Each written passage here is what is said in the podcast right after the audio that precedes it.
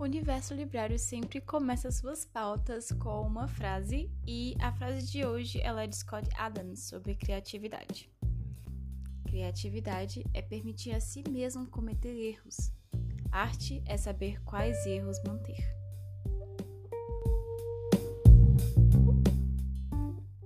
Salve exploradores! Hoje o nosso cast vai ser sobre fanzine. Acredito que você deve ter ouvido falar desse termo, porque é algo comum dentro da comunidade nerd e geralmente se vê muito em eventos. Mas o que é uma fanzine e a sua importância e como surgiu é algo que eu considero interessante e que vale a pena a exploração. Acho legal a gente começar conhecendo o que é. O nome fanzine vem da união de duas palavras inglesas, fanatic e magazine, e significam revista de fã, e são publicações amadoras e geralmente de forma forma artesanal, de baixo custo e que acaba visando a comunicação com outras pessoas que se identificam com aquela determinada arte. Por ser algo artesanal e caseiro, ela também acaba sendo um laboratório e um campo de experimentação onde o artista pode usar para se desenvolver e conhecer mais sobre a sua arte. As fanzines, elas têm algumas características e eu separei quatro. E a primeira é que ela possui tiragem menor. A segunda a sua produção e distribuição é feita pelo artista. A terceira é que ela é feita de maneira independente e com os recursos disponíveis do artista. A quarta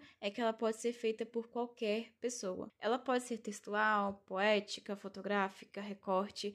Ela possui diversos caminhos para seguir e depende da alma do artista e da sua escolha de expressão. Agora que a gente já sabe o que, que são fanzines, acho interessante a gente se voltar agora para os detalhes históricos porque contém informações muito interessantes. As fanzines, elas ganharam notoriedade na década de 70 em meio ao movimento punk, e elas tiveram influência também das pop fictions na década de 30 com as suas revistas de ficção científica. As fanzines herdaram das Pops a ideia de ser uma revista barata e de materiais de baixo custo, feita de apaixonados para outros apaixonados. No movimento punk, eu creio que ela recebeu uma das características mais marcantes, que ela se baseia nessa ideia do DIY, né, do do it yourself, do faça você mesmo.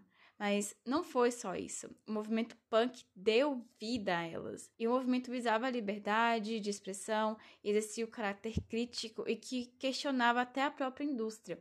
E segundo Bivar, lá em 1982, o punk transformou-se em um movimento de revolta adolescente de uma geração insatisfeita com tudo, que invocava o espírito de mudança, aparecendo como uma crítica e um ataque contra a sociedade exploradora, que estava mergulhada em seus próprios vícios. Então, era necessário ter uma nova forma de manifestação de arte de surgir um cenário para abrigar esta mudança e expor esses pensamentos dessa juventude. Dentro dessa nova manifestação, tem muito da crítica, da busca da arte pura de apaixonados para outros apaixonados.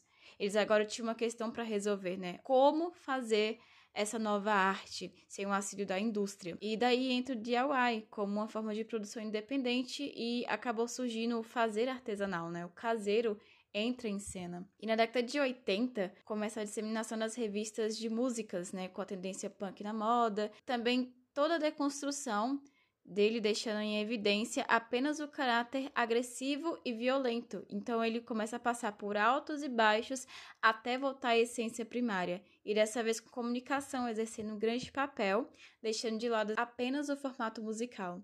Agora a gente tem uma mídia alternativa e que surge com uma nova roupagem, a expressão de opinião e a contribuição artística independente, atuando em diversos meios de comunicação e de maneira dissertativa, e as transforma nessa criação livre e radical. Ela oferece visões diferenciadas nas entregas pela mídia politizada e pela indústria. E a fanzine é uma forma de libertação, porque nela é possível encontrar formas de colocar para fora ideias e debater e mais do que isso, de se expressar, como foi dito anteriormente.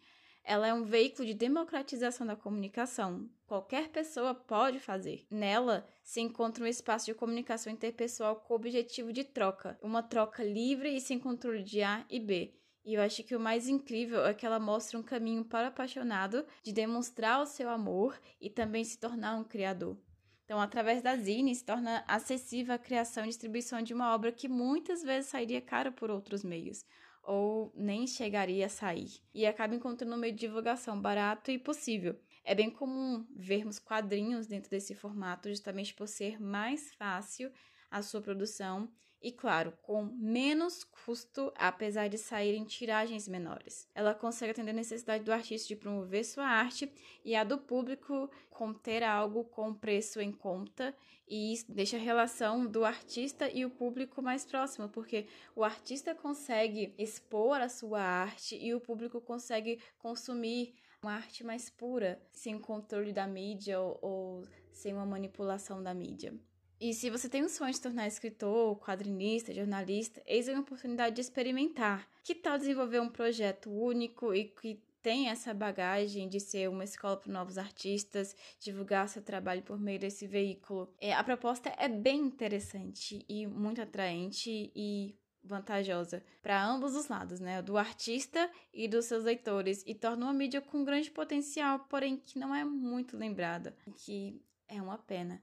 Eu gostaria de saber o que vocês acham das fanzines, se vocês já sabiam dessa natureza histórica. Eu gostaria de ouvir a opinião de vocês sobre as zines. Eu acho que é uma grande oportunidade, né, para vocês que trabalham de alguma forma e querem divulgar o material de vocês. Não tem acesso a uma editora, mas quer experimentar, mostrar a paixão de vocês com algo, seja poesia, seja fotografia, e que pode caber para muitas mídias, até mesmo a música. Então, fica a oportunidade para vocês. Espero que tenham gostado do podcast de hoje e é isso.